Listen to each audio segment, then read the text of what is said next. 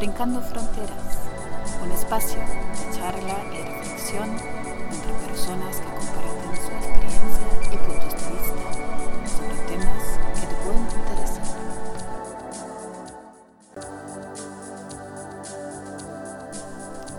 Hola, bienvenidos a Brincando Fronteras. Está con ustedes Renato Malca, mediador y psicoterapeuta intercultural de alas migratorias. Bienvenidos nuevamente a este su espacio de conversación y reflexión Brincando Fronteras. En esta ocasión vamos a tratar un tema muy interesante llamado aislamiento social y sentimiento de soledad en la sociedad japonesa. Por lo tanto, hemos traído a una persona especialista que vivencia esta circunstancia y trabaja en ello también. Es el señor Miguel Olivos. Él está en Japón, por supuesto, en Kawasaki, pero él es oriundo de Perú. Está formado en Perú en pedagogía y posteriormente ha hecho su especialización y máster en logoterapia y análisis existencial. Actualmente está culminando su doctorado en psicología social en un estudio enfocado en la salud mental en el colectivo latinoamericano en Japón. Ha participado en diversos eventos como invitado y también como participante en temas relacionados en la salud mental y la migración. Es desde hace muchos años fundador y director de la ONG o en Japón llamado NPO Kawasaki International School. En este lugar, él y su grupo crean alianzas entre la población japonesa y la hispanohablante. Bienvenido, Miguel. Mucho gusto. Desde acá, muy buenas tardes. Eh, mi nombre es Miguel. Utilizo mayormente el apellido de mi mamá, pero yo soy Miguel Ángel González Olivos. Bueno, tengo ya residiendo en Japón aproximadamente 30 años. Claro, saliendo, saliendo de vez en cuando del país, porque aquí con el tema que vamos a tratar, es mejor haber salido de vez en cuando. Si no, también estaría, estaría como sofocado pero de víctima. Sofocado, ¿no? que, sí, eso es interesante, ¿no? Hay que a veces tomar ciertos aires y de repente, si es que uno no vuelve a, a, su lugar de origen, pues volver a algo un poco vinculante, ¿no? O relacionado a, a tu hogar, ¿no? Es muy importante, es muy importante porque también ahí tiene otro aspecto, ¿no? Porque muchas veces eh, la gente, eh, por ejemplo, la comunidad latina siempre he visto que juntan su dinero y viajan con un tema social nada más, ¿no? Bueno, mm. de ver a sus familias, de divertirse, eh, y algunos utilizan ese tiempo eh, paralelo, ¿no? Con el estudio, la capacitación, preparación, pero aprovechan también visitar a la familia y pasarla un, disfrutar un poco el tema de lo que Japón te presiona tanto por cuando estás aquí, ¿no? En, en esta como en todo país del mundo, ¿no? Si no trabajas, no tienes nada, ¿no? Entonces, Japón es así, te presiona al 100%. Miguel, eh, usted nos cuenta, bueno, ya me, había contado también previamente cuando hemos estado charlando, que, y nos está diciendo acá que tiene 30 años en Japón, eh, con algunas salidas, ¿no? Para un poco tomar aires. Usted dígame, cuando llegó hace 30 años, ¿qué le llamó la atención o qué le impactó de la sociedad japonesa, ¿no? O qué sigue moviéndole emocionalmente mm. en, esta sociedad. En realidad, eh, eh, hay muchas cosas que nosotros tenemos que tener bien claro, ¿no? Que nosotros no escogemos el lugar donde vamos a hacer destino. De verdad que tampoco, nunca pensé llegar a Japón. Mi, mi punto era, por ejemplo, me, yo tenía programado para Rusia y para África, porque yo en, el tiempo de mi adolescencia, cuando estaba en la universidad estudiando educación, porque yo vine ya profesional aquí a Japón, vine como educador, con el título de profesor. Ya tenía experiencia docente y trabajaba para el grupo pastoral andino ahí en el obispado de Lima, Perú. Y nosotros como agentes pastorales, porque nosotros fuimos nombrados agentes pastorales con Juan Pablo II, el Papa, eh, para poder hacer trabajo con Cáritas en la Sierra de Lima. conozco la Sierra de Lima a pie, a caballo, en carro, en camión, de todas las formas. Y nos íbamos llevando víveres y ropa.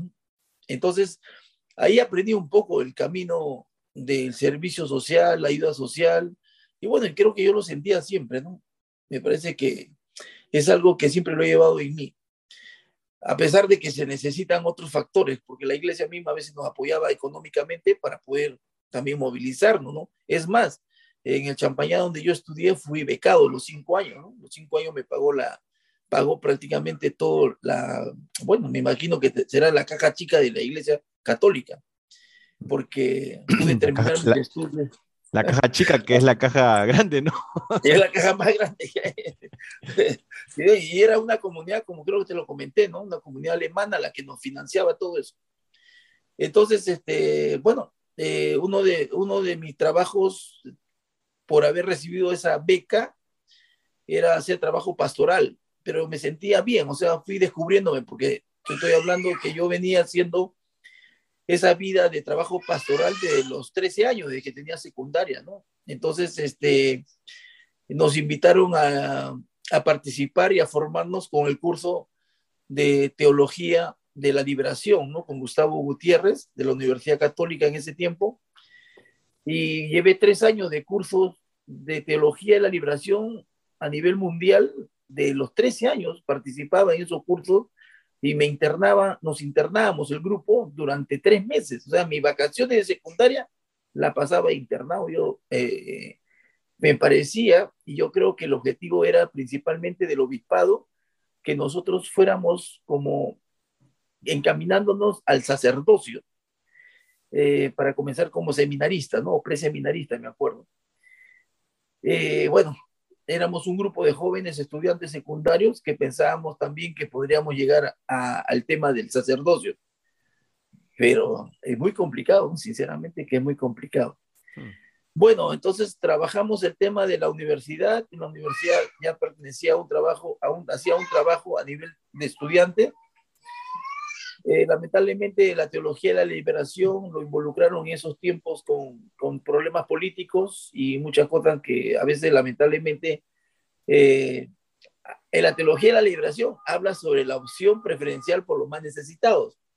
Y desde ahí ya pues se tenía una tendencia en ese tiempo, porque estoy hablando, pues, yo soy promoción 87 de Champañá, entonces imagínate que en ese tiempo llevamos eh, cursos que también iban con relación, por ejemplo, a religiones comparadas y también a la política social. Yo leí bastante de, por ejemplo, de Carlos Mar, de Vladimir Lenin, de Federico Engel, de mismo Mahatma Gandhi, de Mao Zedong, de María. Bueno, o sea, yo tenía, eh, me interesaba como una... Mucha esa orientación socialista, comunista, marxista, ¿no? Claro, entonces, este, pero, o sea, por, lo, por la actividad que nosotros teníamos del trabajo pastoral que hacíamos en la Sierra de Lima, de toda la sierra que agarramos Canta y Cajatambo, me acuerdo. Y te conozco pueblos que ni en el mapa creo que están, pero bueno. Mm. Lo importante creo que ahí profundicé un poco este tema, ¿no? Después, como llegó el tiempo de los 90, cuando yo era profesional en educación, eh, ya muchos problemas sociales con esto de, Alan García, cómo dejó en su primer gobierno el Perú y entra Fujimori para salvar a Perú supuestamente, y luego también cometa con el paquetazo, y, y, justo sale esa amnistía, ¿no? Para que vengan los descendientes de japoneses a Japón, que igualito venían como manos de obras, o sea, no eran que porque eran descendientes iban a tener privilegio. Acá, no hay, acá en Japón no existe el privilegio, para comenzar.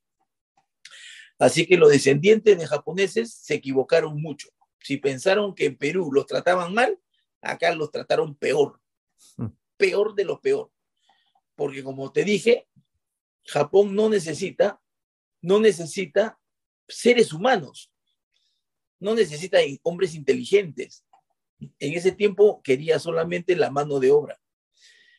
Y como estaba en la burbuja Japón, de una salida muy fuerte con toda su tecnología, entonces, este, eh, necesitaban mano de obra y como entró en Perú un presidente descendiente japonés, como Fujimori, entonces vieron esa opción de eh, dar una amnistía a la colonia peruana, japonesa, descendiente japonesa, Y lógicamente ya vino la brasilera y vino la boliviana. Mejor dicho, creo que fue la amnistía para toda Latinoamérica de los descendientes, o a nivel mundial creo que fue. No me acuerdo bien, pero sí fue de que comenzaron a viajar todo el mundo que tenía apellido de descendiente japonés. Y ahí, ante la situación de Perú, la gente desesperada por la situación, comenzó la criollada peruana, la, la criollada brasileña, la criollada boliviana. Todo el mundo se adoptaba, todo el mundo comenzaba a agarrar apellidos ajenos de descendientes japoneses, iban a las municipalidades y se adoptaban por quien fea, comenzaban a traficar el apellido, un, descendiente japonés de verdad adoptaba 50 hijos políticos. Se hacían operaciones quirúrgicas. Uy, de todo. todo el mundo era ya japonés. Lo, lo, más, lo más gracioso es que nunca nos enteramos qué diferencia había entre un japonés y un chino, porque en siempre, siempre en Perú a todos los jalados le decíamos chino nada más, y no sabíamos diferenciar quién era chino y quién era japonés, y menos con el apellido. Claro. Entonces, este, bueno, eh, tengo mi hermano menor que es que nuestro, bueno, teníamos unos vecinos de familia de ascendencia japonesa, Fukuhara, pero Fukuhara para nosotros eran chinos igual. Entonces mi hermano se enamora con una de ellas y bueno, y se casa con ellas y sale esto de la amnistía de venirse. Mi hermano se vino en el 89 con su esposa, ya mi cuñada, ¿no? Entonces, eh, por él es que comienzo a enterarme un poco, porque estaba en mi tema de profesor allá en, en Perú, ¿no? Entonces, este, me entero por él que contaba toda la maravilla que había encontrado en Japón y, y lo que se podía ganar, porque yo profesor ganaba 200 dólares mensuales y mi hermano sin haber estudiado nada, porque él terminó su secundaria nada más y gracias a que se vino a Japón pudo este, tener ese privilegio de ganar 5 mil dólares mensuales. Y yo 200 dólares, me había sacado el ancho estudiando. Bueno, entonces es eso, ¿no? Lo que sucedió, como le dije en la, bueno, en otra, en otra reunión creo que fue, que cuando comenzaron a viajar todo el mundo, todo el mundo que viajaba en Perú, aviones llenos, llenos de supuestamente descendientes, en ese, en ese vuelo venía todo tipo de gente, todo, todo, todo, todo nivel de gente, en el, me refiero pues el bueno, el malo, el feo, el profesional, el vivo, el no vivo. Entonces, un entrevero total. Y si yo llegaba como profesor, porque yo era profesor, llegaba un amigo que era médico, otro ingeniero, y llegaba un chico que era asaltante, que estaba requisitoriado, o llegaba un chico que había terminado su secundaria nada más, y llegabas a la fábrica y en la fábrica todos ganaban iguales. Ahí no había que tú eres mejor, que tú las más, tú las menos, tú eres inteligente. No. Los japoneses recibían prácticamente mercadería humana. ¿Por qué? Te digo eso porque los japoneses que encontrábamos en la fábrica eran los más brutos, los más ignorantes de Japón, eran los marginados de Japón, los que no habían estudiado ni siquiera su secundaria completa. Pero, lo, mismo, lo mismo pasa en Norteamérica. ¿No? Sí. Entonces, entonces nosotros estábamos bajo, la, bajo el mando de unos japoneses que simplemente por el hecho de que eran japoneses y nosotros éramos de Latinoamérica, porque Latinoamérica para ellos es tierra de indios, de incas, de que no hay ciudad, que no hay edificio, que no hay nada. Entonces, para ellos, nosotros éramos más bajos que ellos. O sea, éramos el nivel ultra, último, lo más bajo. Y teníamos que obedecer, teníamos muchos japoneses a veces medio racistas, porque la mayoría son racistas. Algunos aparentan, te sonríen, pero te están dando de alma. Entonces ahí este, descubrimos, bueno, en mi caso, en mi caso, porque yo tenía ya otra, otra visión, yo no, yo no llegué con la necesidad, de, de verdad que no llegué con la necesidad de trabajar en una fábrica. Mi hermano me invitó y yo fui este, una excepción, se puede decir, no la mejor, pero fui una excepción, porque tenía mis hermanos en Japón a mi hermano y al otro menor que había viajado también después de mi hermano. Dos hermanos menores viajaron primero que yo. Y al menos ellos estaban conociendo y más o menos me estaban preparando, ¿no? Si quería viajar a, Japón. Ante la situación, yo viajé por curiosidad, porque pedí licencia en el trabajo que tenía como profesor. Yo estaba nombrado estable, era, tenía un nombramiento titular, porque ya era titulado y tuve que pedir una licencia para ver si era cierto lo que me decían mis hermanos.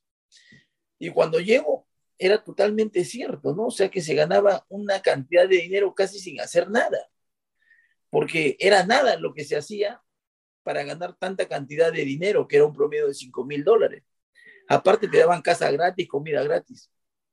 Todo estaba líquido, te daban 5 mil dólares, era increíble. Y en el Perú yo estaba ganando 200 dólares matándome. Entonces, este, pedí licencia, me acuerdo, seis meses y después ya tuve que pedir un año y de ahí dos años ya tengo 30. La licencia se extendió demasiado. Ya habrán cobrado mi salario por mí, cuánta gente. Entonces, este, ahí, como mi intención no era, pues, este, quedarme en una fábrica, siempre tuve la curiosidad de buscar gente a través de los centros internacionales que tiene cada, cada ciudad aparte que no teníamos gente que hablaba el idioma japonés, los japoneses mismos no, había, no hablaban el español. Hemos sido pues unos genios para poder nosotros, y yo creo que los peruanos tenemos esa, ese instinto, ¿no? Donde tenemos que buscarle la forma de cómo encontrarle eh, la interpretación. Escultores de la vida. y así, ¿no? O sea, más bien los chicos que llegan ahora, o los que llegaron a partir ya del, desde 1998, puedo decir más o menos, ya comenzaron a, lo que llegaban ya comenzaron a encontrar casi el plato servido. En los 90 nosotros no teníamos nada de nada, no había tiendas, como decir, latinoamericanas, totalmente olvidados de nuestras cosas, ¿no? Eh, porque no se podía, era todo caro. No habían teléfonos, por ejemplo, como te dije, ¿no? Los celulares, teníamos que hacer colas para llamar por un solo, un solo teléfono internacional y hacíamos cola toda la noche. De todos los países del mundo nos juntábamos haciendo cola para que hablen. Teníamos que ir gritando para que hablen poco tiempo, porque algunos se quedaban hablando, pues, por hablar con la familia, ¿no? Esa parte, esa parte de, de que todavía, eh, bueno, que nosotros los latinos tenemos otro concepto de la familia. justamente con la pregunta que me hacías en la primera pregunta, ¿no? Sí, sí, ¿cuál es, el impacto, no? Porque eh, esta historia que me comentaba, ¿no? Es interesante, ¿no? Usted eh, justamente se iba a un país que posiblemente se pueda ver como una sociedad bastante diferente a la que usted esperaba. Entonces usted va, o sea, usted me cuenta, ¿no, eh, Miguel, que que tenía un tipo de formación, un tipo de acercamiento a, la, sociedad, especialmente desde las zonas más rurales del, país o las zonas más vulnerables, y llega usted a, un país donde justamente en ese tiempo, por lo menos, eran tratadas las personas como autómatas, ¿no? Que, solo eran mano de obra y, totalmente, y todo orientado al, a la línea capitalista, ¿no? A capitalizar al, ser humano, ¿no? Entonces, eh, ¿cómo, cómo le, ¿qué impacto le ocasionó a usted eso? Este, bueno, eh, yo te, lo que te puedo decir sobre ese, sobre ese tema es de que a nosotros, por ejemplo, bueno, yo personalmente he tratado de dividir eh, los diferentes niveles de comportamiento de cada persona y de preparación también, ¿no? Porque es importante saber como lo dije al comienzo, qué clase de personas llegamos a Japón. Hay muchas que desde el, desde el 90, estamos 2021 y siguen con el pensamiento de los 90. Mm. Hay personas que no han salido de su asombro de que viven en Japón y no conocen ni siquiera de Japón. Tenemos Disneylandia, por ejemplo, que es una imitación de Estados Unidos y que van a, a pasear todas las familias y hay peruanos que todavía no conocen Disneylandia y tienen 30 años viviendo en Japón. Mm. Se enfocaron en un tema de que podemos decir también en el punto esto del aislamiento, de que vinieron con ese concepto, ¿no? De ganar dinero y ahorrar siempre, ¿no? Para volver. Para volver y aún así no vuelven, pero siguen en ese mismo sistema. Mm. O sea, no la cambiaron, como que su cuerpo se acostumbró a una rutina tan cerrada, ¿no? Hay gente que vive en lugares de pueblo, se puede llamar acá, eh, en japonés es inaka, o sea, lugares donde pues hay solamente casas y fábricas, ¿no? Y la mm. gente se estableció en esos sitios porque la fábrica es la que le da pues el salario y que tienen casa, tienen comida, tienen un carro y sus hijos tienen los colegios cercas y todas estas cosas y se acostumbraron a esa vida, esa vida de a lo peruano, ¿no? Los fines de semana ir a tomar, a comer, ahí, ahí nomás quedan y nunca hay más. No hay estudios, no, no se han, mm, la mayoría no se ha capacitado, no se ha preparado, no ha buscado otra alternativa. Como un bloqueo, ¿no? Un bloqueo, un bloqueo emocional, ¿no? De decir, eh, no estoy acá, no aceptar la realidad que está ahí y, fija en, como en una rutina que eso lo protege a, esa vulnerabilidad, ¿no? Mm, desesperados viven como peruanos. O sea, los latinos, porque bueno, los brasileños todavía tienen otro concepto diferente, han progresado bastante, mucho más que los peruanos. Mm. Los bolivianos también lo están haciendo ahora, porque son colonias este, pequeñas, se puede decir, pero, pero bien más organizados que los peruanos. ¿ah? Mm. Los peruanos toda la vida se ha arrastrado el tema de, de la del individualismo, de yo soy todo para mí, yo quiero para mí. Este, si estoy fijándome quién tiene más, quién tiene menos, tengo que tratar, pero no con esa buena intención de superar, ¿no? sino siempre de, de querer ser mejor que el otro y han arrastrado los chismes, las malas costumbres, de todo un poco, ¿no? Mm. Y, y, acá hay gente que prácticamente nos hemos conocido en Japón, ¿no? Que nunca yo los he conocido en Perú, que nunca ni sabré quiénes serán en su vida real y de qué forma habrán vivido. Y yo a veces también, a veces me he involucrado con la gente en general y, y, he tenido que pagar pato por muchas consecuencias, por haberme juntado con el bueno, el malo, el feo y a mí también, por, como amiguero que era y como sociable que soy, también yo a veces tenía que que pagar pato de, algunos problemas que ellos, por decir, generaban, ¿no? Mm. Entonces, eh, la mayoría de los peruanos, como vivían en un sitio ya establecido, con una casa o un departamento, eh, con un carro, eh, el trabajo cerca, para sus hijos la casa cerca, el colegio cerca, todo, ya se acostumbraron a esa vida normal. Y lo peor de todo, que no se acostumbraron con el sistema japonés, sino con arrastrando su sistema peruano, ¿no? Desesperados, por ejemplo, que las familias le manden cosas peruanas, por ejemplo. Eh, participar en reuniones con peruanos, eh, nada más con peruanos. Y allá hay colonias, en, en los pueblos pequeños hay colonias peruanas o latinoamericanas donde la mayoría pues se reúnen entre ellos. Son guetos. Y no hay contacto, y no hay contacto con, con los japoneses. O sea, prácticamente no hay mucha comunicación. Mm. Ya poco a poco los hijos de nosotros que han, han nacido acá, entonces los peruanos ya con los hijos ya se han comenzado a integrar porque los hijos ya van al colegio, ya hay citaciones con los colegios, hay padres de familia que hasta ahora no entienden en las reuniones que asisten para ver el tema de sus hijos en los colegios, y hay muchos problemas, ¿no? Que siempre ahora se van a generar porque antiguamente cuando llegamos nunca quisieron, no querían, de verdad que no querían que sepamos el idioma japonés. Solamente deseaban que trabajemos, ¿no? Pero a medida que iba pasando el tiempo, ya era una necesidad aprender el idioma, porque ya no era que íbamos a regresar tan fácilmente. Ya comenzamos a, ¿no? establecernos y a crear ya una vida donde ya comenzamos muchos a traer a sus familias, muchos se casaron y ya comenzaron a pensar de que aquí podrían también hacer una vida. Entonces ya pero hay muchos, como te digo, que no salieron de su misma situación mental, eh, de esa idiosincrasia que muchas veces arrastramos y que siguen hasta ahora, ¿no? Hasta ahora tenemos a gente. Mm. Entonces, este, lo que yo más o menos veo en tu pregunta, esta es la primera pregunta. este, porque es claro, es, es, es, una pregunta un poco que yo vi esencial porque, claro, el cambio que usted vio, usted tenía una tremenda super adaptación porque venís de otra forma de, ver las cosas, ¿no? y de valorarlas, eh, fue cambiando o mutando en una nueva sociedad, como por ejemplo que con lo que conocemos de Japón, ¿no? Porque de Japón, ¿qué conocemos, no? Su alta tecnología, de repente alguno que puede conocer un poco la historia de los emperadores que hubo, eh, como el código eh, Bushido, esta tradición de los samuráis, ahora los cosplay,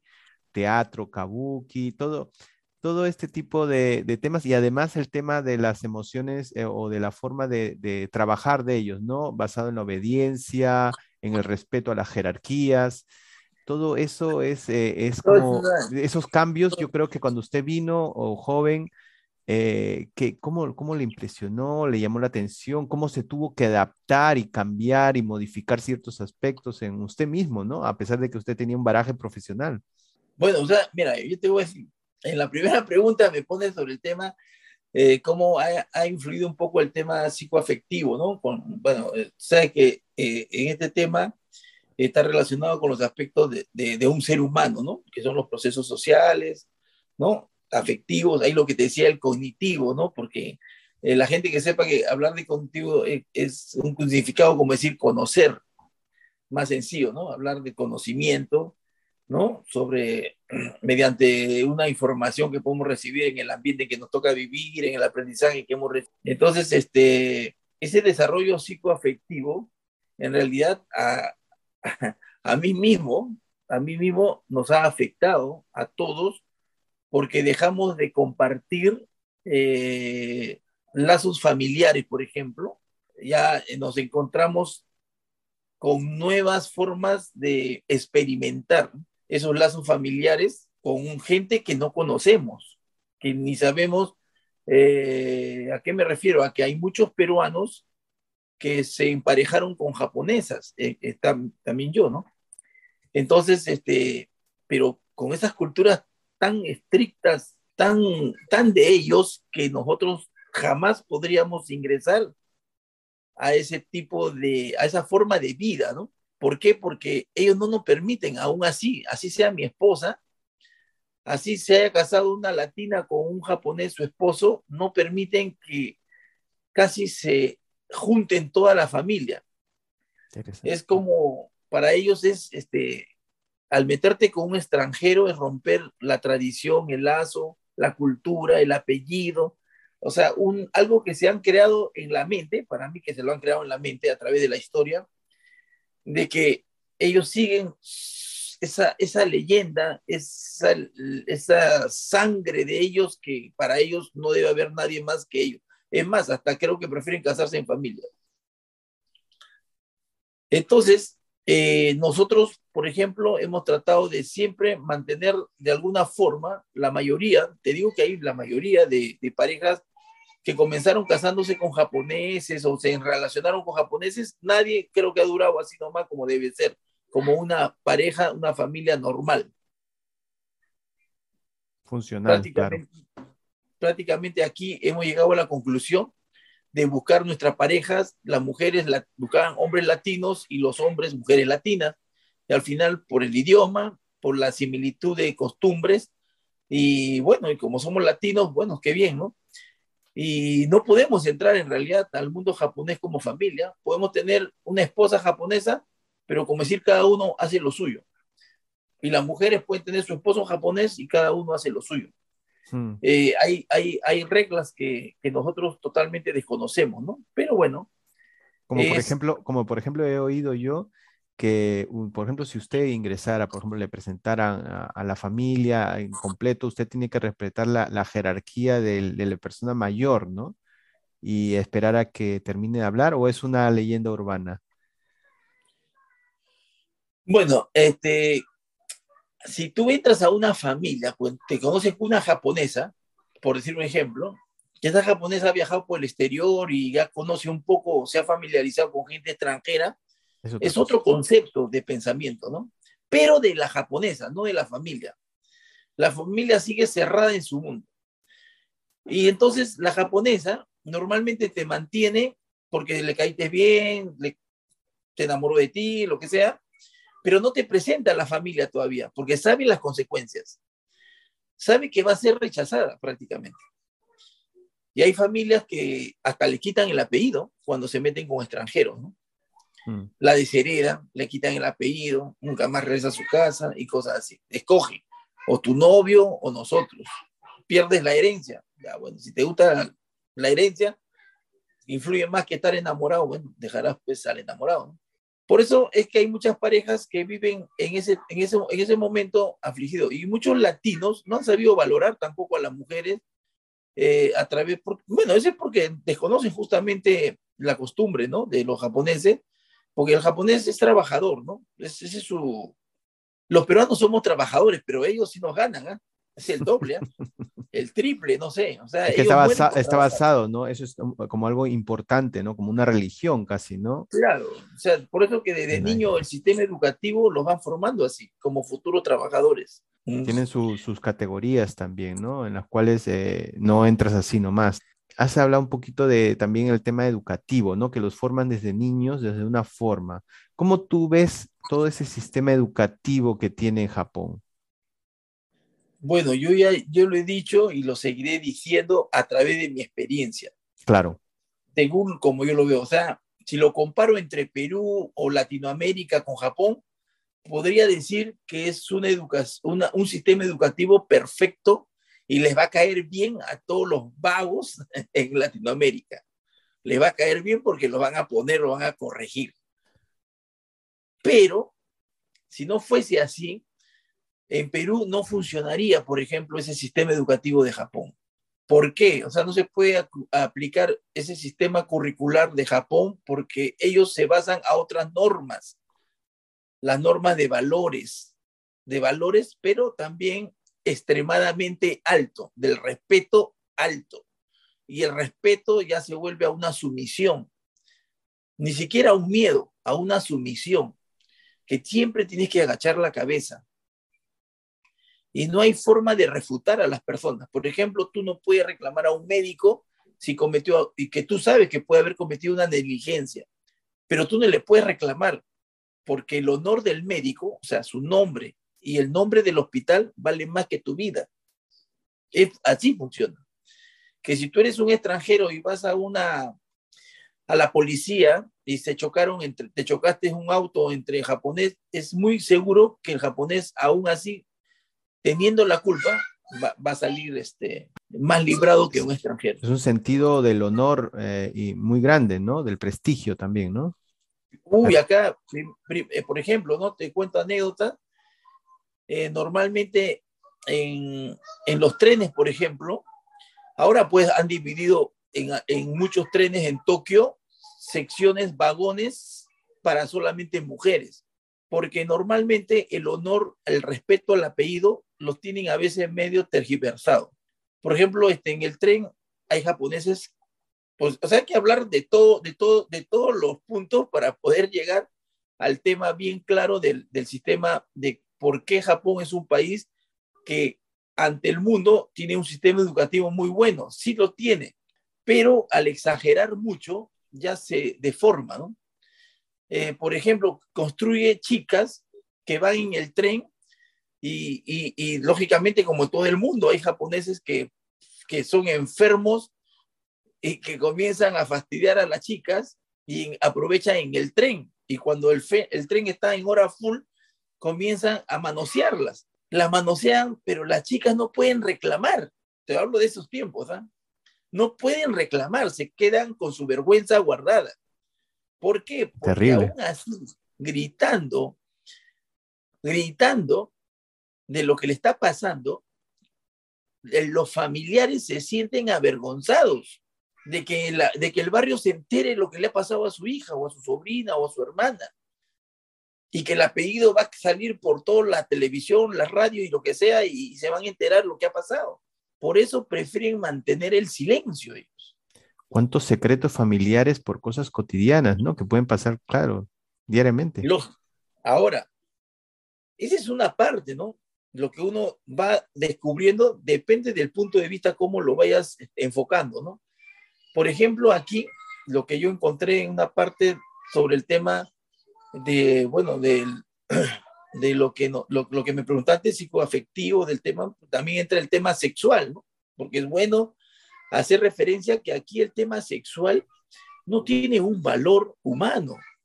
Pareciera mentira, lo estoy hablando de una forma directa, ¿no? Pero en realidad, claro, que tiene un valor humano. Como artificial. A su manera. Pero aquí los japoneses eh, tiene unas leyes muy este, lamentables para el, O sea... La protección de, de la violencia en ese sentido, ¿no? Claro, o sea, el hombre machista 100%. Acá en Japón, el hombre tiene la razón. El hombre, como es el que trabaja, lleva la plata para la casa. El japonés puede hacer lo que quiera. La mujer sabe que el japonés va a un prostíbulo y la mujer lo deduce como una relajación de su esposo. Sabe que va a una casa de masajes, que va a terminar en lo que sea, pero sabe que su esposo tiene derecho de ir porque él tiene que relajarse para trabajar bien y producir bien. Esa es como una costumbre. Porque si no trabaja y no tiene pierde el trabajo, es desechado también. Claro.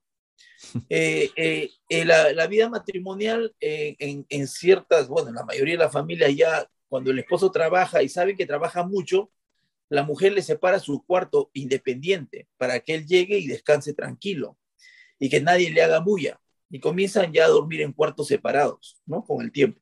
Y hasta que se acostumbran y ya, esa es una forma de vivir.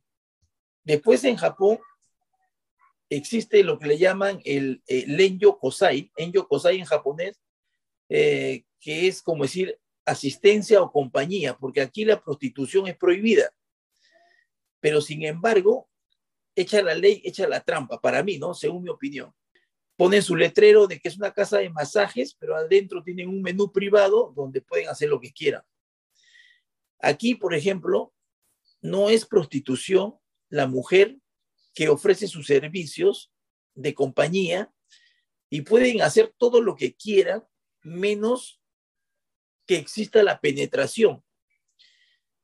Mientras no exista penetración, no hay delito pero eso no se va a ver nunca. ¿Por qué? Porque afuera, en todas las calles, y después puedo explicar esta parte, para que veas que la libertad, tanta libertad existe, de que la ley prohíbe la prostitución, pero como es una casa de que puede tener hasta nivel eróticos, niveles, este, fantasías sexuales, pero mientras no haya esa penetración, no hay delito. Puede haber hasta maltrato en esa misma casa, ¿no? Lógico, hay de todo. Puede masoquismo y todo esto. De todo. ¿Y, son las, las, llamadas geichas, lo que me estás refiriendo? No, no, no, no, no. no. La geisha lo utilizaron lamentablemente porque, bueno, antiguamente eran las geichas como por decir, ¿no? Las, son, eran las serviles de los grandes, ¿no? De los, de los, de los señores. Pero en realidad aquí, este, lo que te dije, que es, no existe la palabra prostitución, sino existe una palabra que es la enyokosai, que es, que significa pues eso de compañía, como una dama de compañía, ¿no? Hmm. Algo así. ¿Por qué? Porque justifican sus actos con límites para no cometer el delito de la prostitución. Y también está el hecho de que tú no estás pagando por un servicio sexual, estás pagando por un masaje. Y tienen su licencia, tienen su licencia. Entonces, entonces, por ejemplo, para que veas esta parte que sepamos todos, de que en todas las estaciones de tren, saliendo de las estaciones, está lleno de esos tipos de prostíbulos. Bueno, para mí son prostíbulos.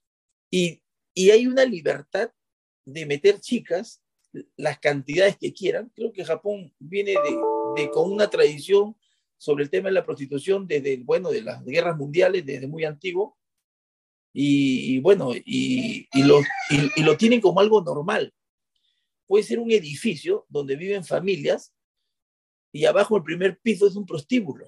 Y las familias bajan, pasan los hijos al colegio, van, vienen, entran, entran los parroquianos, salen como si nada, no pasó nada. Todo vive normal. Lo que, lo que me estás comentando es como una sociedad llena de doble discursos, ¿no? Porque, porque por un lado eh, se trata de, de, que de que cumplas un tipo de regla, ¿no? Que te pone la sociedad, pero a la vez eh, haces una actividad que posiblemente eh, eh, guarde más violencia, más desacato, pero al ponerle el nombre o hacer al cumplir ciertos parámetros como, como vacíos, vamos a decir, como decir vacíos legales, ¿no? Puedes tú realizarlo, ¿no? Es como una, un doble discurso lo que me comentas. Aquí, por ejemplo, la mayoría de edad a partir de los 20 años pero desde los 18 ya pueden hacer lo que quieran. Pero hablamos de los hombres mayormente, ¿no?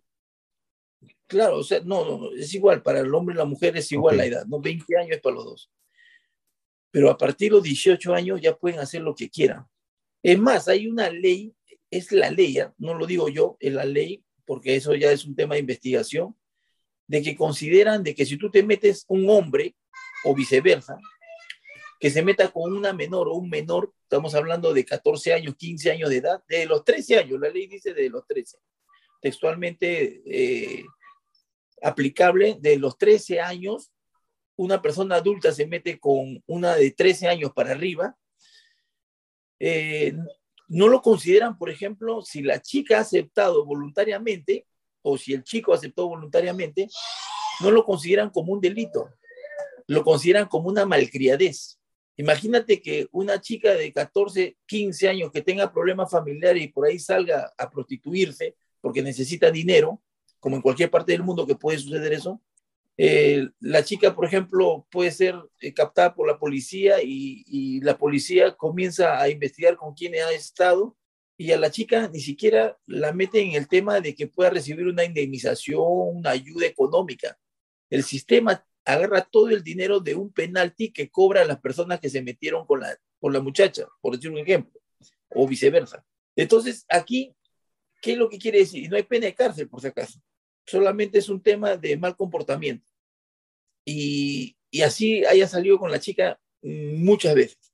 Y si es reincidente, te vuelven a aplicar otro penalti, como dice el do, pagas el doble por haber vuelto a cometer ese mismo, ese mismo acto, ¿no? Porque saben que no, no, pero no es una pena de cárcel que te dan, a no ser que vayas en contra de la voluntad de la persona. Es como, que una, es como una sociedad que acepta una violencia estructurada, ¿no?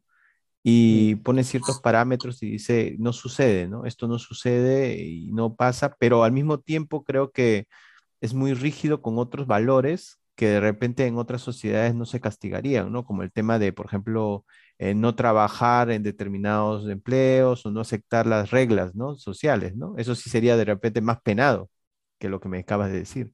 Claro, o sea, aquí, aquí como te digo, este, es, eh, Japón, en todas las ciudades que tiene, como en todo el mundo quizás también yo puedo entender, pero es que ellos lo proclaman. O sea, Japón proclama prohibido la prostitución, pero sin embargo tú bajas en cada estación y encuentras locales de prostitución por todos lados y viviendo familias acostados, viviendo todo el mundo, o sea, como si fuera una tienda, igualito.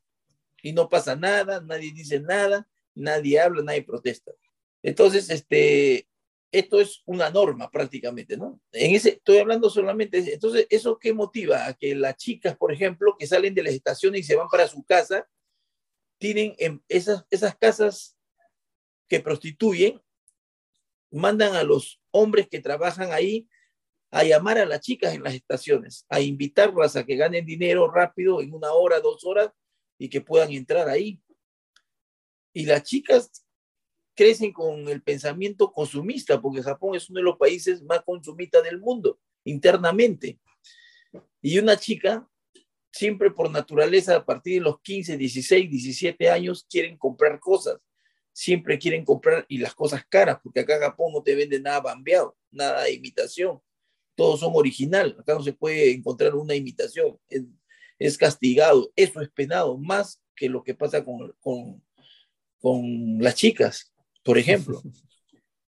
Entonces, este, es, también es, curioso, ¿no? Lo que, todo lo que me estás, me estás contando es como, como un mundo alterno, ¿no? Una dimensión desconocida de repente para alguien que viene de otra cultura. Y es más, yo creo que también para muchos ciudadanos, especialmente para las nuevas generaciones, eh, algunos no aceptarán, ¿no? Este tipo de sistema, ¿no? Y de repente son eh, estigmatizados, ¿no? ¿Crees que existe también gente estigmatizada, digamos, jóvenes ahora, ¿no? Todavía no hablo nada de ese tema, porque puya, es que en realidad para hablar de esto es, es larguísimo. Es larguísimo. Pero es muy interesante, muy, muy complejo. Yo, también, por lo que yo he experimentado y he hecho investigación sobre ese tema, porque yo también hice una bueno, he hecho en realidad tres investigaciones en Japón y uno de los, una de las investigaciones era sobre los chicos que, y bueno, y eso todavía lo, lo tengo como ejemplo por mis hijos, ¿no? Que aquí han nacido y que aquí los he visto crecer con, ¿no? Con la, la inicial, el nido, la inicial, la primaria y ahora la secundaria, ¿no? Y sé cómo ellos van viviendo y sus amigos, sus amigas, que a veces son extranjeras, que son esos que le llaman los Hafu, que son mitad descendiente japonés y descendiente eh, extranjero, pues, de su país de origen. Entonces, este, como por ejemplo, el ijime, por ejemplo, ijime en japonés, ¿no? Que es este, el bullying que, que tienen los chicos en el colegio, porque el japonés, pues, es súper nacionalista, su idioma, a pesar que se habla el japonés, solo el nihongo, porque no es japonés, el nihongo se habla solamente en este país, en esta isla, y nadie más lo habla en otros países, a no ser que trabaje en una embajada japonesa, eh, prácticamente eh, creen que su idioma es el mejor de lo mejor, que es lo único que se debe hablar. Entonces, entonces, este, entonces este, acá los chicos, por ejemplo, están prohibidos hablar otro idioma que no sea el nihongo en el colegio y los chicos mismos, con, cómo crecen los niños japoneses, hijos de japoneses, con esa mentalidad que les meten en la cabeza los mismos padres de que el idioma de ellos es el perfecto y el único, que nadie debe hablar otro idioma. Aquí han metido el inglés por, porque, bueno, porque, porque, en fin, porque lo toman como, como una referencia a la dominación que tiene Estados Unidos con Japón, ¿no? Pero en realidad Aquí quieren hablar, es más, quieren hablar más chino que, Japón, que, inglés. Aquí la colonia china es fuerte, la colonia china es muy fuerte acá. Es eh, la de los extranjeros en Japón, la colonia china es la más grande. Y después vienen los coreanos. Y así va bajando hasta que llegan los brasileños y después ya Perú y después Bolivia. Después ya los más pequeños. De la colonia latinoamericana, solamente Brasil es la más grande, que ya está llegando creo al millón de habitantes. Perú todavía estamos en 60 mil más o menos. Y Bolivia sí está en promedio de 25 o 25 mil, 20 mil, 25 mil, por ahí más o menos. ¿no? Después ya retrasa un poco. Pero los chinos son los dueños de Japón también. ¿ah? los chinos son bravos. Los chinos son bravos, bravos. Tienen empresas, tienen, tienen lo que fácilmente no, no les pueda, nosotros no podemos tener, ¿no?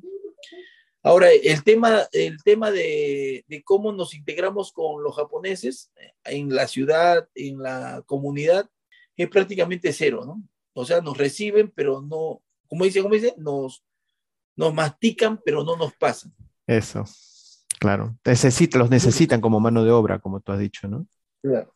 Entonces, este, aquí este, te sonríen hasta que sirvas, ¿no? El día que no sirves, ya pues es desechable y hay que cambiarte, sí o sí.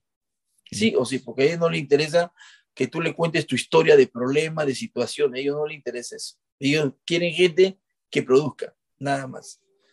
Ahora, por ejemplo, con los latinos que ya somos de los 90 y que se han quedado muchos en fábrica, y ya tienen pues ahorita más de 50 años, 60 años, están siendo cambiados por los asiáticos, ¿no? Con un salario mínimo, o sea, mucho más bajo de lo normal.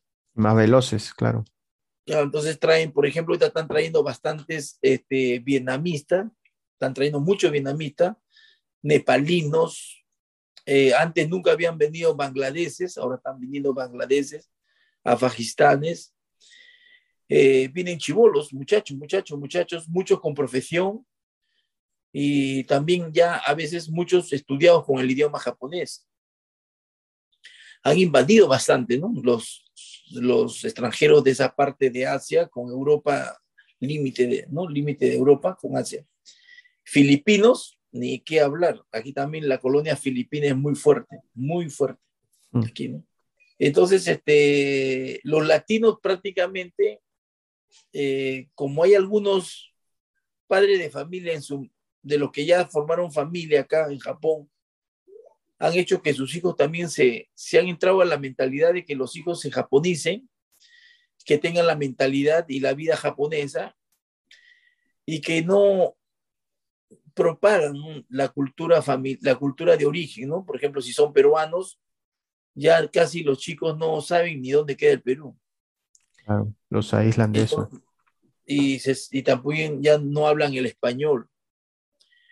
Entonces, este, con el tiempo, yo pienso también, como lo han dicho muchas personas que yo conozco en, cuando hemos entrado en un tema de diálogo, de que con el tiempo, si los padres siguen haciendo eso, se va a perder la identidad del peruano, por decir, ¿no? porque nosotros nos iremos, nos toca morir, se quedan nuestros hijos, y si nunca le hemos inculcado de que sus orígenes son de ascendencias latinoamericanas o peruanas, ellos mismos ya pierden ese valor de sentido de, pertenencia, aunque sea, ¿no? Entonces se quedan como japoneses y ya se perdió la identidad peruana. Y eso podría desaparecer con el tiempo, ¿no? Claro. Entonces, este, ese también es otro. Es un tema preocupante, ¿no? Es un tema preocupante, claro. Eh, lo, lo, peor de todo es que nuestras embajadas y consulados nunca, nunca han, o sea, han, querido intervenir un poquito, aunque sea en ese Un saludo a la bandera, como decimos. Eso ni, ni, ya ni el himno nacional se canta, ya los chicos no saben cantar el himno nacional para nada. no, no, promueven nada, ¿no? Tú me habías dicho que casi es, eh, es inexistente, ¿no? Un, consulado con una acción, ¿no? Que atienden eh, personas eh, o personas que son japonesas, ¿no? Es que, es que yo te voy a decir una cosa. Eh, yo que ya tengo, que ya pasé los 50 años, por no decir cuánto tengo, porque me voy a sentir muy viejo. Este, yo, yo te digo que la gente ha perdido el interés de la motivación, de la gana de apoyar y servir. Con todo lo que vemos diariamente, la gente vive mirando por los costados y la desconfianza total que, tiene, que lleva en el día a día. Y la gente, aparte de eso, tú le dices algo y lo primero que hacen es reaccionar. Y reaccionan muchas veces agresivamente, verbalmente, y si algo no le cayó bien, también hasta te quieren pegar. Siendo gente que debería por lo menos tratar de otra manera. En el consulado, por ejemplo, cuando se ha tratado muchos años sobre el tema de maltrato a los mismos connacionales, ¿no? Pero cuando vienen los japoneses, lo tratan como a reyes. Esa es la característica del peruano, ¿no? El peruano cuando estás en Perú, pues llega un alemán, italiano, lo tratas de, lo mejor posible, un argentino nada más, y dice muy lejos, y lo tratan recontra bien, y a nosotros, entre nosotros nos maltratamos, ¿no? A veces, ¿no? Eh, tenemos lamentablemente esa costumbre. Japón tiene cosas buenas, Japón tiene muchas cosas que a comparación de lo que está pasando ahora en Perú, por ejemplo, de que hay gente que está matando por matar, por un celular, gente que, que prácticamente son gente ya que no tiene enfocada un camino de servicio, de ayuda, de nada, que están mm. ya totalmente. Lógicamente, este, esta educación podría servir, podría servir. Pero yo veo que acá los chicos están, como estamos en un país capitalista, el sistema educativo tiene que estar enfocado a ese sistema capitalista. No puede ser un sistema compasivo, un sistema social amoroso, porque si no la gente ya está relajada, los jóvenes japoneses ya no quieren trabajar. Por eso que siguen necesitando mano de obra Japón. Entonces, y la gente de la tercera edad, ya de aquí a unos 20 años, el 60% están pasando los 60 años. ¿Qué va a suceder también con Japón? Están muy preocupados. Necesitan que hagan más hijos, necesitan jóvenes, porque se están proyectando, ¿no? Siempre, siempre claro, en la misma línea, ¿no? De, que tratan de producir más por su país, ¿no? más gente para eso, más que todo. Pero claro, esto trae eh, también yo, me imagino que esta despreocupación por la sociedad a nivel de, cómo se sienten las personas, los ciudadanos, como partícipes de una construcción social, yo creo que también traerá muchos problemas, ¿no? A nivel de, sociales, ¿no? Sí. Eh, lo, que, lo que pasa es que Japón no va a cambiar para nada, para nada, así, así te integres aparentemente, entre comillas, dentro de un grupo social. Por ejemplo, aquí en mi ciudad, a mí me han invitado para, para, para, pertenecer al grupo de extranjeros residentes en mi ciudad, Kawasaki, para poder ver problemas, temas sociales, bueno, todo lo que es temas sociales, mejor dicho, pero sin embargo, no podemos cambiar nada. Es justamente por eso te decía, ¿no? No solo ya hablamos de la sociedad inmigrante, sino también de la misma sociedad japonesa, especialmente de estas generaciones en los cuales también hay chicos un poco más, no sé si reflexivos, por, por esto de que, porque la comunicación con el mundo que ahora trae la tecnología, eh, trae a ver que, que hay, hay jóvenes que viven de otra manera en otros lugares del mundo, ¿no? Entonces creo que hay muchos jóvenes que ahora que han crecido con esta tecnología, que han visto, que no ven reflejado eso en su sociedad y buscan la diferencia, ¿no? Entonces, ¿cómo, los, cómo, lo, cómo, cómo lo recibe el sistema japonés a estos jóvenes? Eh, Japón, Japón, por ejemplo, así te cuento, su formación desde niños los hacen, los hacen los niños sacrificados y sumisos. Pero ellos le llaman respeto, ellos le llaman una buena educación. Y, los mismos latinos, los descendientes, latinos, lo toman como eso, ¿no? O sea, cuando, por ejemplo, yo digo, este, están tratando mal a un chico en el colegio, los mismos latinos, yo no sé en realidad, bueno, yo entiendo por lo que a nosotros no nos han formado con un sistema educativo como debe de ser. No sé cuál será el sistema modelo en cualquier país del mundo. Entonces, este, entonces, este, aquí, por ejemplo, los padres de familia que mayormente salen a, a defender el sistema educativo de Japón es porque en Perú ven que la situación es tan fea que lo que está haciendo Japón está bien, está perfectamente bien para sus hijos, a pesar que después sus hijos van a sufrir o van a tener unas consecuencias lamentables. ¿ah? Es mm. muy lamentable, es muy lamentable lo que ocurre con los chicos de hijos de extranjeros. ¿Qué, eh, les pasa? ¿Qué les pasa eh, normalmente? Eh, entran a un tema, por ejemplo, lo que te hablaba, ¿no? Sobre el tema del IGIME, el bullying, ese tema de marginación total que lo experimenta solo, ¿no? Solo porque los padres están trabajando en las fábricas y cuando le pasa ese tema a los hijos y no encuentran la ayuda necesaria en el momento, porque la ayuda es en el momento. Cuando el hijo sale del colegio, por ejemplo, golpeado o aislado o marginado, lo que pasa es que acá los chicos, desde los cuatro años, ya tienen que ir solo al colegio. Es más, el colegio obliga a que le den la llave de la casa. ¿Por qué? Porque los chicos cuando regresan no encuentran a los padres, no encuentran a nadie. Sus hermanos mayores, si tuvieran, están por ahí por la calle dando vueltas. Los chicos regresan solos. Eh, pueden que encuentren la comida preparada ya porque tienen que comer algunas cosas. Claro que almuerzan en el colegio. Eso estoy hablando de los niños nomás, que están solitos en la calle, solitos. No hay quien los acompañe. Bueno, se han creado algunos centros de, de, espera, se puede llamar así, porque los niños salen al colegio a las 3 de la tarde mm. y desde las 3 tienen que esperar a los padres que lleguen a las 6 de la tarde o 7 de la noche o 8 de la noche. Ellos están solos. Entonces, imagínate que un chico que tiene un problema en el colegio, puede ser de 4, de 5, de 6, eh, y no tenga quien te defienda, peor si eres extranjero, entonces ya tienes que asumir o el niño va a tener que aprender a asumir su situación, pero lamentablemente hay muchos chicos que aprenden a salir de, esa, de ese problema con el suicidio. Por eso que pareciera que esa etapa los hace madurar una situación de suicidio, porque son capaces de hacer. En Perú, a pesar que hay esos problemas de los chicos, por más pobres que sean, por más problemas que tengan, en su mente no está suicidarse, no llegan a suicidarse. no es tan tanto el sufrimiento no emocional, no es tan grande a pesar de las dificultades. En cambio, acá sí. Acá hay suicidios en grupos, ahí lo que justamente quería entrar a ese tema más adelante, ¿no? Porque ahí, aquí hay el club de los suicidios, por ejemplo. Se juntan chicos especialmente para suicidarse. ¿Es verdad eso? Yo pensaba que era ciencia ficción.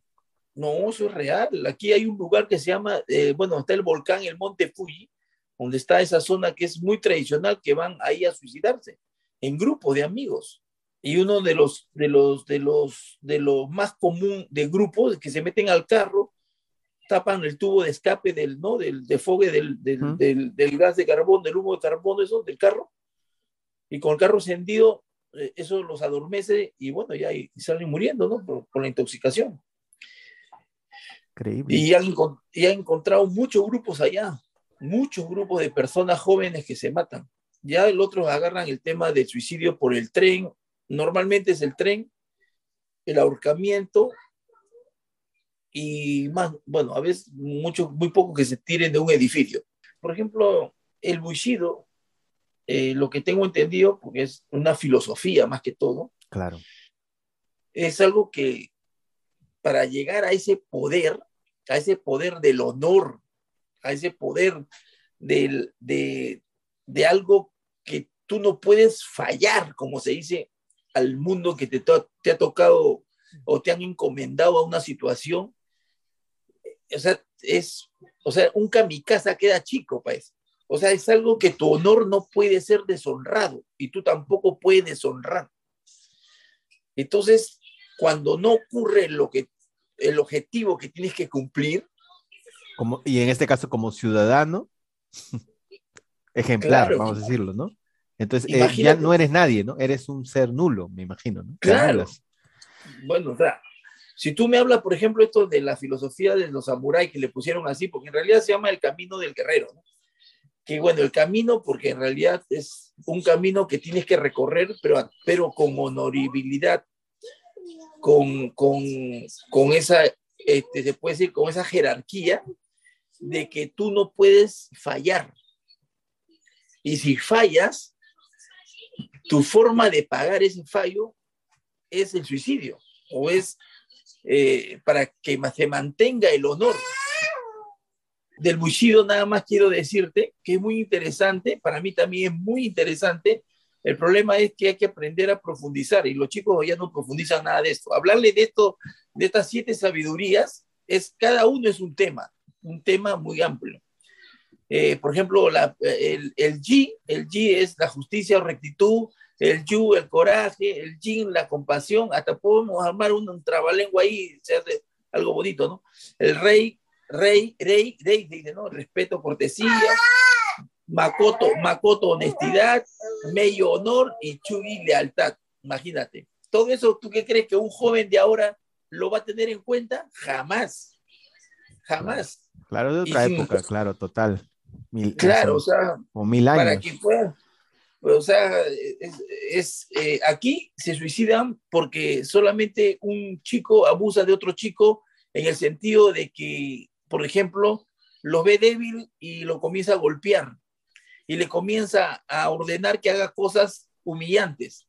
Ese chico va y se suicida. Claro, normal. Bueno, en cierta manera, parte de alguna base parecida, ¿no? Es una pérdida del honor para esa persona. Para ese chico en esta época, eso es el honor, ¿no? Claro, ¿no? A diferencia de, sin, de hace, pero sin, sin saber años. los códigos, sin saber los sin saber el códigos. código. O sea que la tradición se, se, eh, transgeneracionalmente se ha, se ha quedado eso, ¿no? Que el honor es lo último que tú debes de perder, ¿no? Eso sí, eso sí tienen, siempre lo tienen, este, sin saber o no saber, no, puede, no puedes. Por eso las chicas, por ejemplo, las mujeres, esas que mantienen en su mente, porque han sido criados con ese honor, ese orgullo, las chicas son más accesibles a suicidarse, las mujeres, ahora, actualmente. Claro, pues lo que me estás diciendo, ¿no? De que hay a cada momento pues están, están muy eh, vulnerables, ¿no? A cualquier situación de riesgo, o están en situación de riesgo con respecto a su, a, a su vulnerabilidad, a, su, a violencia contra ellas, ¿no? Sexual o física, de cualquier sentido, ¿no? Sí. Entonces, eh, a eso- esos, esos, esos có- códigos de vida, ¿no? Código de vida eh, es, es también la, búsqueda de la identidad, ¿no? Visita la página www.alasmigratorias.com